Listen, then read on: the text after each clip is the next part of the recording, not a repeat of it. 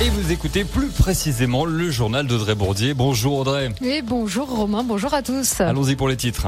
Des ateliers sécurité routière vont être proposés aux collégiens de Haute-Savoie. On reviendra sur la publication du tracé officiel du prochain Tour de France. Et puis le début de la saison de ski alpin et de freestyle, c'est ce week-end.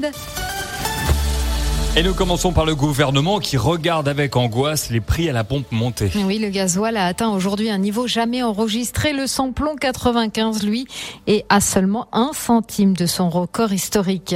Résultat, sur certains ronds-points, les gilets jaunes sont revenus, ce qui ne plaît pas du tout au gouvernement à quelques mois de l'élection présidentielle.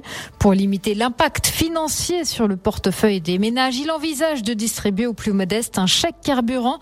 En revanche, il ne compte pas toucher aux États-Unis, on vient d'apprendre la mort de Colin Powell, l'ancien secrétaire d'État de George W. Bush, qui était intervenu aux Nations Unies pour promouvoir la guerre en Irak au nom de la lutte contre les armes de destruction massive. Il est décédé à l'âge de 84 ans du Covid.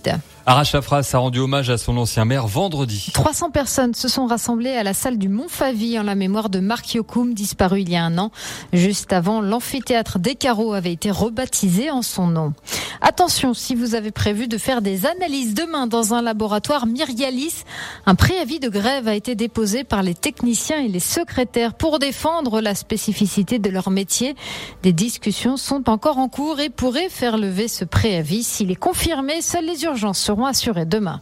Contrairement à d'autres départements, les deux Savoies ont toujours une place de choix dans le Tour de France. Et oui, le tracé officiel de l'édition 2022 a été dévoilé la semaine dernière. Les coureurs partiront le 1er juillet de Copenhague au Danemark. Ils arriveront trois semaines plus tard sur les Champs-Élysées.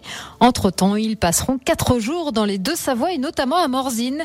Fabien Trombert, le maire de la commune, était à Paris pour l'annonce officielle. Un moment toujours particulier. Bien sûr, c'est une fierté. C'est une fierté quand on est élu. C'est vraiment très agréable. Se rendre à Paris, c'est super sympa. Euh, une ambiance festive.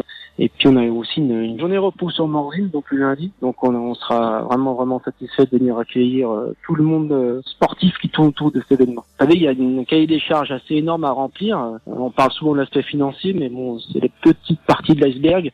En fait, il y a beaucoup de demandes qui sont dans la circulation, surtout les emplacements réservés par rapport à la mise en place des départs ou des arrivées. Et euh, Morzine, on, on est limite limite au niveau de la place, donc on a trouvé deux trois astuces. Et euh, on s'est rendu sur place à plusieurs reprises pour mesurer, travail sur géoportail au niveau du cadastre pour pouvoir euh, implanter chaque véhicule et chaque stand prévu au départ. Rendez-vous donc le 12 juillet pour cette étape du Tour de France entre Morzine et Megève. Le détail de cette étape et de toutes les autres sera dévoilé un peu plus tard.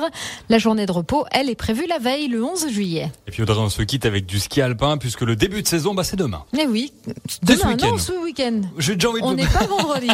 Comment ça, on me monte depuis ce matin Non, c'est ce week-end, bien oui, sûr. ce week-end. Et comme d'habitude, hein, la Coupe du Monde commencera à Zolden, en Autriche, pour les hommes et les femmes, avec un géant. Sans surprise, Alexis Pinturo, Tessa Worley, Clément Noël ou encore Mathieu Fèvre ont été sélectionnés. Et puis on regardera aussi une certaine Camille Serrouti, 22 ans, qui participera à son premier géant en Coupe du Monde. Début de la saison aussi en ski freestyle. Là, ça sera vendredi en Suisse à Chour. Tesla 2 et Antoine Adélis défendront les couleurs de la France dans l'épreuve de Big Air. Voilà pour l'actualité de ce lundi. Lundi, 18 oui, octobre. Romain. Demain, on travaille. oui, on sera là demain, oui.